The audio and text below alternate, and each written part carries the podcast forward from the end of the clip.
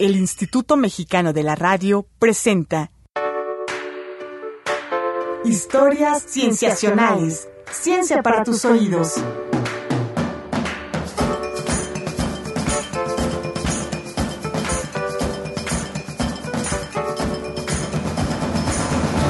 Bienvenidos a Historias Cienciacionales. Mi nombre es Víctor Hernández y en este episodio continuaremos hablando sobre la historia de México que se remonta a millones de años en el pasado, la historia profunda de este territorio. Como recordarán, enviamos a un corresponsal al Pleistoceno, a 12.000 años en el pasado, pero parece que tuvo algunos problemas para mantenerse sano y salvo en ese periodo, así que tuvo que saltar. El único problema es que no sabemos a dónde fue y perdimos todo contacto con él. Pero por ahora Ahí sigamos el programa. Recordemos que el. Pleistoceno en No México es un lo que periodo que hacer. abarca desde... No podría imaginarlo. Es muy necio y terco y cree que todo lo sabe. Pero en cuanto me deje subirme esa máquina del tiempo, voy a sacarle el provecho que le debieron haber sacado todos. Ah, ya me está haciendo señas para que entre. Más vale que sonría. Sí, sí, hola, Víctor Bobo. Rafa, bienvenido. Pasa, pasa. hola, Víctor, amigo, ¿cómo estás? Bien, bien, ¿tú listo para viajar? Para nuestro auditorio, el buen Rafa se ha ofrecido como voluntario para rescatar a Ociel. Hombre, encantado, encantado. Sospechamos que Ociel saltó más al pasado, al último lugar donde viajó la máquina antes que él, al Cretácico. Sí, estamos hablando de 70 millones de años en el pasado. Sí, sí. Ahora, eh, pásale por acá. ¿Trajiste tu cantimplora? Bien. ¿Y tu pipí de gallina para ahuyentar a los carnívoros? Perfecto. Estoy más preparado que nunca. Entra aquí, por favor, Rafa. Ajustate el cinturón que te preparamos. Eso. Tú di cuándo. ¿Cuándo? Allá vas.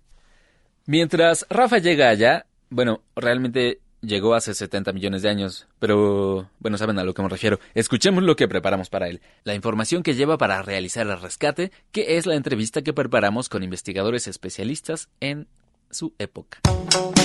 Entrevistas. Están con nosotros en cabina el doctor Sergio Ceballos Ferriz y la bióloga Alma Rosa Huerta Vergara. Muchas gracias por estar con nosotros. No, muchas gracias a ustedes por invitarnos. Sí, es un placer poder hablar de lo que nosotros hacemos. A nosotros nos gusta mucho tenerlos por acá. Voy a dar una pequeña semblanza de ustedes. El doctor Sergio Ceballos Ferriz es investigador titular del Departamento de Paleontología del Instituto de Geología de la Universidad Nacional Autónoma de México. Es biólogo por esta misma universidad y realizó estudios de maestría y doctorado en la Universidad de Alberta, Canadá.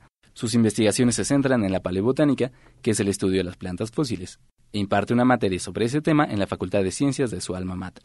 La bióloga Alma Rosa Huerta Vergara estudió en la Facultad de Ciencias de la UNAM y actualmente imparte la materia de paleobotánica en esa misma facultad. Su investigación se centra en las coníferas del Cretácico con énfasis en la familia Pinaceae, que ahorita nos va a explicar un poquito más qué significa esto. No puedo creer que Víctor cayera. Es un crédulo. Un crédulo y un necio que cree que todo lo sabe. Para mí, ¿qué es el viaje en el tiempo? Recursos gratis. Animales, minerales del pasado listos para recogerse y venderse en el futuro. Y para él, el viaje en el tiempo es para la divulgación de la ciencia. Como si necesitaran recordarnos más todo lo que no sabemos. Pero será mejor que pongan manos a la obra. Estoy en... ¡Ay, caray! Estoy cayendo. ¿Por qué estoy cayendo? ¿Por qué no me di cuenta? Espero que este cinturón tenga paracaídas. Ah, sí, aquí está. Ah, hola, Mar. Seguro que calcularon mal mi llegada. Me mandaron cientos de metros arriba y al mar. Pero, ¿dónde está la Tierra? Veamos qué puedo sacar de info de aquí. Pues yo les platicaría que México ha cambiado muchísimo lo que es el territorio nacional. Aunque lo vean pintado en el Cretácico como es en la actualidad, en el Cretácico era muy distinto, era una pequeña península que abarcaba en, de manera muy general de Baja California a Coahuila y de Coahuila hacia Tamaulipas. Bueno, pues, Coahuila. Coahuila debe ser mi objetivo. Llegar a las playas de Coahuila. Qué chistoso es decirlo. Bueno, pues a remar. Y esos pedacitos de tierra tenían una cantidad de plantas muy distintas a las actuales, donde dominaban las gimnospermas de las que Alma nos puede hablar al ratito. Y solo hacia el final en el Cretácico aparecen las plantas con flor y con ellas aparece muchos colores. Antes de que apareciera eso, el mundo le llamamos era como blanco y negro, porque eran plantas verdes con troncos cafés y las tonalidades de verde y café que se nos ocurran, Pero un día los animales que vivían ahí despertaron y se han de haber preguntado, oigan, ¿qué pasó? ¿Qué nos dieron de cenar? ¿Por qué está el mundo lleno de colores? Y apareció el amarillo, el anaranjado, el rojo, en flores y frutos. Y de esa manera fueron cambiando la forma en la que los animales veían su entorno y cómo interactuaban con ellos. ¡Ay, tierra al fin! No están nada mal las playas de Coahuila. ¿Y qué tenemos por allá? Seres vivos. Es decir, mi botín. ¡Ay! ¿Qué es esto? ¿Otro bote? Ah, debe ser el de Ociel. ¿Será que está esperando aquí en la playa? No, yo creo que buscó refugio dentro. Voy a entrar también a ese bosque. Ahora me voy a poner mis audífonos para seguir escuchando esa información vital. Primero debo buscar qué comer porque solo me mandaron este sándwich de jamón y ya se le pegó la servilleta. Y creo que conseguir comida va a ser un problema porque no reconozco ninguna planta. Sin embargo, nuestra evidencia es que la gran mayoría de las plantas que vivían en esa época eran extintas. Y creo que uno de los mejores ejemplos que tenemos de estas plantas extintas nos los brindan las coníferas, los parientes de los pinos. Sí, bueno, las coníferas, imagínate un bosque en la marquesa, entonces son árboles grandes, siempre verdes, muy frondosos, ¿no? Y dentro de este grupo están las pináceas, entonces ¿quién no ha puesto un arbolito de Navidad, no? Es un, es un grupo muy importante ecológica y económicamente. Entonces, ¿qué pasa con este grupo en el Cretácico? Bueno, pues es una historia muy interesante porque estos grupos están en el Cretácico, tenemos evidencia que eran muy diversos, con formas muy variadas. No las logramos entender muy bien, son muy complicadas. ¿Por qué?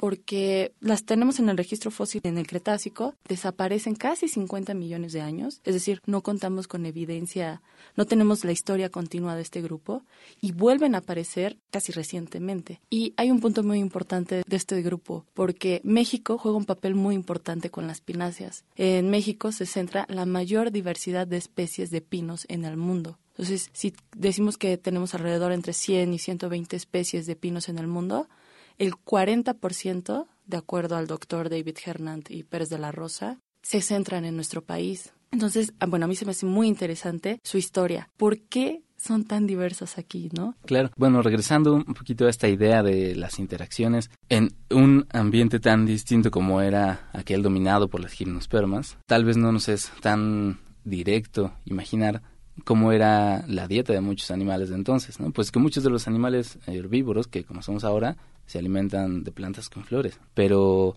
imaginando que nuestros ancestros mamíferos ya existían desde aquel entonces, eran de mucho menor talla. Pero, ¿cuáles pudieron haber sido sus opciones de menú vegetal? Creo que al principio, cuando aparecen los mamíferos, estaban muy restringidos. Hojitas, semillas, como era esperarse en un mundo dominado por gimnospermas. Pero cuando les aparecen las angiospermas, tiene la opción del fruto y el fruto está cargado de energía, el fruto está cargado de proteínas y de muchas cosas que les brindó alternativas. Se discute qué tan buena fue esa alternativa, porque mucha gente dice que terminó hasta como envenenándolos y haciéndoles daño, porque no estaban acostumbrados a ese tipo de alimento. Pero este, yo me quiero imaginar que al final fue bueno. Hoy hay una cantidad de animales que comen frutos, que es muy importante para seguir estos procesos e interacciones de diversidad. Ay, esa valla me está matando. Pero es que era tan colorida y hermosa. ¡Ay, vaya del mal! ¡Te odio! ¿Y ahora dónde voy a ir al baño? ¿Rafa? Eh, ¿Qué estás haciendo aquí? No, no me veas, Ociel. Estoy muriendo por una fruta del diablo. Te enviaron a rescatarme, ¿verdad? Eh, no, vine a pasear. Y te comiste lo primero que viste, ¿verdad? No, tal vez sí, pero es que tenía colores hermosos, entre todo el café y el verde, esa valla preciosa, roja, brillante. ¿Qué no escuchaste la información que nos dieron? Eh, escucha, por favor. Bueno, en ese, en ese tiempo, en el Mesozoico, dominaron las gimnospermas, que son plantas que tienen sus semillas desnudas al momento de la polinización, a diferencia de las angiospermas, que tienen sus frutitos, ¿no? Por ejemplo, imagínate, jitomate tiene sus semillas dentro. Bueno, todo eso es el carpelo que las recubre. En el caso de las gimnospermas no es así, las tienen desnudas. Entonces, el paisaje era completamente distinto. Verde, café, un poco de amarillo, entonces estos colores de, otoño, ¿no? Sin embargo, ¿qué pasa cuando aparecen las plantas con flor? Pues cambian los escenarios por completo. Empieza a aparecer el blanco, el violeta, el rojo, el amarillo, el azul, todos los colores que tiene la naturaleza. Entonces, esto es importante porque, pues de alguna manera afectó muchísimo a las gimnospermas, porque siendo el grupo que más dominaba, cuando aparecen las angiospermas, empieza su declive de las gimnospermas. Y esto está muy relacionado, yo creo, a lo que traen las flores, ¿no? Que no solo es el color, son los aromas, los aceites, todo lo que contiene una flor hace más atractivo que un insecto se acerque a ella. ¿Y eso qué implica? Que a lo mejor al insecto se le va a pegar el polen y va a ir volando por otros lados, dispersando sus estructuras, se va a comer las semillas, va a dispersar el polen. Entonces van ganando territorio de esa manera las angiospermas y se empiezan a hacer a un lado las gimnospermas. Entonces empieza a haber un cambio en el paisaje muy importante porque les gustaron más las florecitas que los pinitos y los conitos y eso afectó de alguna manera la distribución de estas plantas. Y mira más adelante. Pues a lo mejor les cayó mal comerse una florecita y murieron de una diarrea fulminante. Pero ¿quiénes fueron las responsables de que murieran los animales? A lo mejor fueron las mismas plantas, ¿no? Quienes desaparecieron a los fabulosos dinosaurios. Entonces, eso, eso nos gusta porque como que dejamos un poco de lado la parte de las plantas y nos enfocamos más en los animales. Vamos a un corte y regresamos. Tú escuchas historias cienciacionales. Ciencia para tus oídos. Ciencia para tus oídos.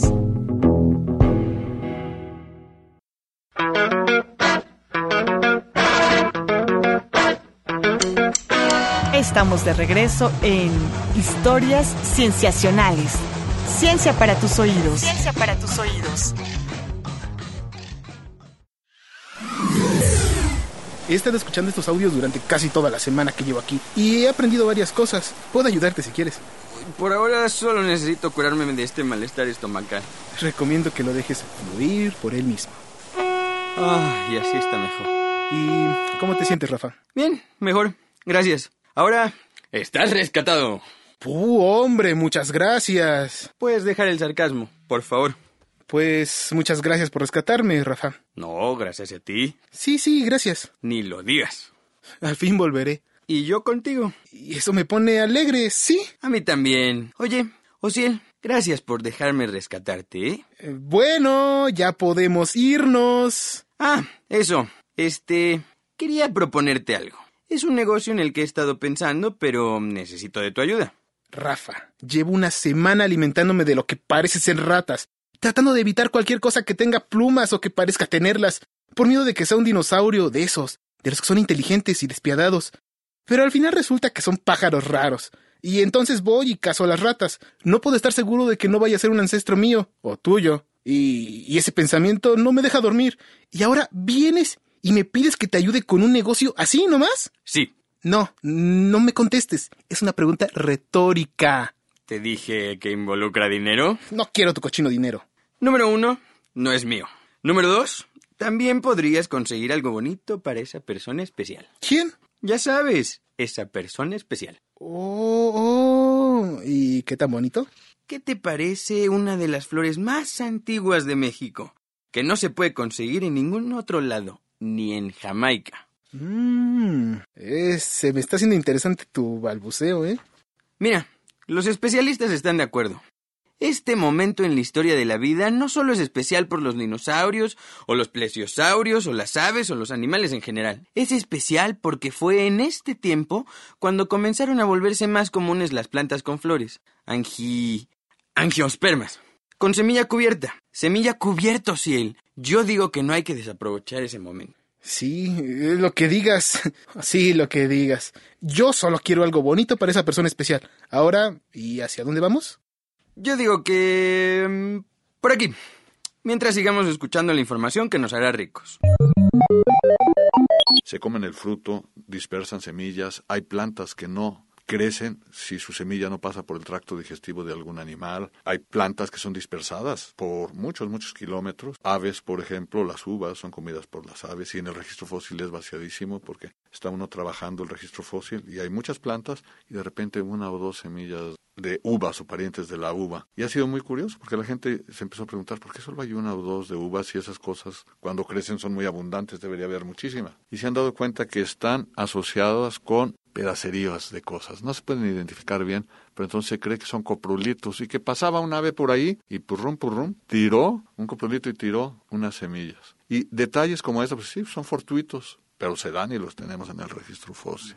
Entonces, ese tipo de cosas son muy interesantes. En el caso de los dinosaurios, y voy a México otra vez, en Coahuila, eh, seguramente todo el mundo ha oído de los dinosaurios de Coahuila, están asociados coprolitos. Y de los coprolitos hemos sacado semillas. Hemos podido identificar a las plantas a través de esas semillas. Y, por ejemplo, podemos decir que un tipo de semilla, eucalta se terminó llamando, que es parte de una ranunculase, hierbitas que se comen los reptiles en la actualidad y al comérselas disparan la presencia de feromonas para reproducirse. Si no se las comen, no tienen feromonas y no tienen sexo. Y ya las encontramos dentro de coprolitos en el Cretácico. Lo que nos hace pensar, eso no demuestra nada, pero sí nos hace pensar que desde el Cretácico se comían estas plantitas como Viagra. Órale, este, para tener sexo. No reconozco nada, ¿eh? Ahora hay algo que me inquieta. Silencio, colega. Creo que se acerca algo. Oye, pero... Rafa, Rafa. No, creo que eran gases de esa flor que me comí. Ahora, Osiel, antes de que te des otra de tus fabulosas ideas, necesitamos saber qué cosas interesantes hay aquí en este tiempo que podamos saquear. Digo, tomar prestadas. Tal vez venga algo en los archivos. Pero Rafa, déjame decirte que... Para ir concluyendo un poquito, queremos pasar a una pregunta que tiene dos componentes ¿no? principales. Uno es hablar a partir del Cretácico. Hay muchos grupos que ahora están extintos, como nos mencionaron, pero también grupos que se han conservado. ¿Cuáles serían sus principales grupos que ya encontramos actualmente? Bueno, con respecto a, las gimnospermas, pues tenemos desde el Cretácico a todas las familias actuales, ¿no? De coníferas, cícadas, jingos, todas estas cosas perduran, ¿no? En el caso de las angiospermas, el, el doctor es el experto. ¿Qué podemos decir? Puntos importantes. Tenemos registros de los plátanos más viejos que hay en el mundo, los tenemos en Coahuila. Plantas emparentadas con la planta del ave del paraíso, crecían también en Coahuila. Tenemos una serie de plantas que se relacionan, por ejemplo, con el olmo actual, pero sabemos que forman parte de la familia, pero no tenemos ni manera de cómo decir cuál es su pariente más cercano. Tenemos registros de los aguacates, no el aguacate, pero de la familia del aguacate, desde el Cretácico aquí en México también. Pero todo eso va cambiando, son puras plantas extintas que podemos relacionar a esos grandes grupos, pero todo cambia tremendamente. Las plantas que hoy crecen en México, de acuerdo a los estudios que hemos hecho, aparecen hace aproximadamente 15 o 20 millones de años. Con esto lo que quiero decir es que todo el registro fósil mayor a 15 o 20 millones de años se relaciona más con plantas de Asia, Estados Unidos y Europa. Todo el registro fósil de plantas de 15 millones de años para acá recuerdan más a las plantas que hoy crecen en México. Siguen siendo especies extintas, pero ya se relacionan más con lo que hoy vemos en México. Y escucha esto también.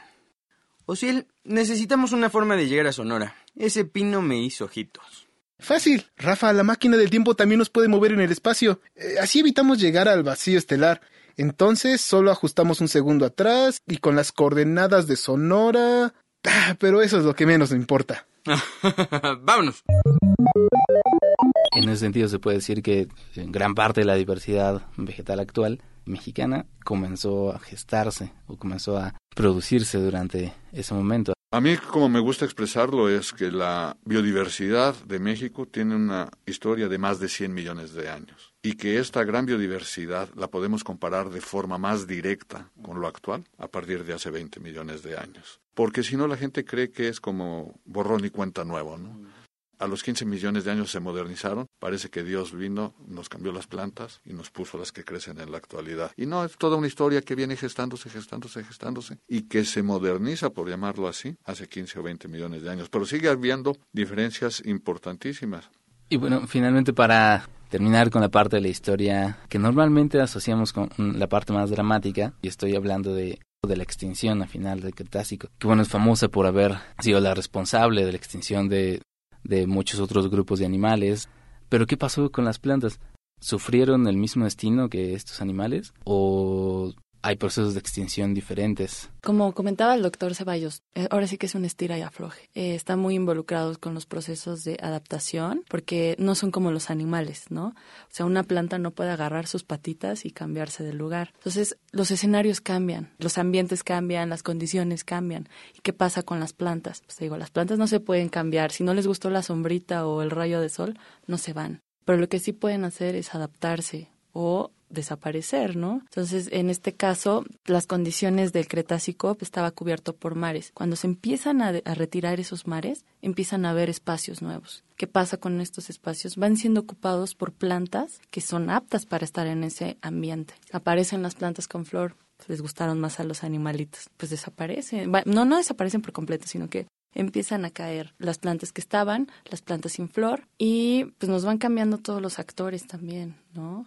Entonces, no sé, si quieres agregar algo más. Sí, ese recambio creo que es muy importante, el cambio de, de gimnospermas hacia angiospermas, que ya viene desde antes, pero lo mismo nos sucede con las angiospermas. No es un cambio tan drástico como en los animales, sin embargo, sí hay cambios. Pero, como bien dice Alma, es como todo un proceso de adaptación. En las plantas no hay cambios tan drásticos. De hecho, hay un ejemplo de un artículo de Jack Wolf que sale en Science, que él dice, no me acuerdo bien de la fecha, pero dice algo así, el meteorito cayó el 6 de junio de hace 65 millones de años, porque tienen una planta, por cierto, una planta acuática, creciendo, que cruza el límite cretácico terciario. Y entonces él dice, bueno, si esta planta creció ese límite, cruzó ese límite, lo hizo cuando el sedimento estaba flojito, que podía, lo hizo en el momento en que cayó el, el meteorito. Y no le pasó nada. Podemos poner ejemplos de plantas a las que sí les pasó. Pero no es que desapareciera el linaje, cambió, evolucionaron. Y eso cada vez está más documentado. Hay cambios, son importantes. De Cretácico a Cenozoico hay un recambio en los géneros. También se pudiera pensar en que hay un recambio en la diversidad de los grupos. Pero los grupos persisten. Y eso es lo que sucede con las plantas. Rafa, tienes que escucharme justo ahora. Creo que no es buena idea que estemos haciendo. Es mejor que nos detengamos. Escucha esto. ¿Ves? Eso significa que lo hermoso de la diversidad del país se está desarrollando ahorita mismo. Estamos en un momento clave de la evolución de la vida del país. ¿Te acuerdas que no podía dormir pensando que me había comido uno de mis ancestros? Esto es mucho peor. No puedo permitir que lo hagas. No, ¡Ay, no, no! ¡Rafa, no! no, ah, no, ese botón no, ese botón no. Tenemos que regresar ahora, Rafa. No. Vamos, No, vamos. no, ¿Sí? no. Muchachos, ¿aquí están? Eh, sí, sí, aquí estamos. Osiel, ¿cómo estás? Bien, bien. ¿Bien? Sí. ¿Estás sano? Sí, ¿Tuviste algún bien. encuentro con algún animal, un dinosaurio del Cretácico? No, no, no, no, nada, nada que alterara la historia, jamás. ¿Todo, todo bien? ¿Todo bien? Tranquilo, Ah, sin sí. eventos. Porque Bonito. suena como si estuvieran ocultando algo. No, nada, Oh. nada. Él me rescató. A ver, Yo lo rescaté. las suelas de sus zapatos. Quiero ver que no haya ninguna mariposa. Ajá. Parece ¿Ves? que todo está en orden. Te preocupas demasiado, Víctor. No pasa nada. Bueno, entonces- Queremos anunciar que la misión de rescate ha sido un completo éxito. Felicidades a todos, gracias. Esto ha sido todo en este episodio de Historias Sensacionales. Agradecemos mucho al doctor Sergio Ceballos y a la bióloga Alma Rosa Huerta por habernos acompañado, y a Ociel Aguilar y a Rafael Palos por habernos prestado sus voces. Nos vemos la siguiente semana en otro episodio más de Historias Cienciacionales. El Instituto Mexicano de la Radio presentó Historias Cienciacionales. Ciencia para tus oídos.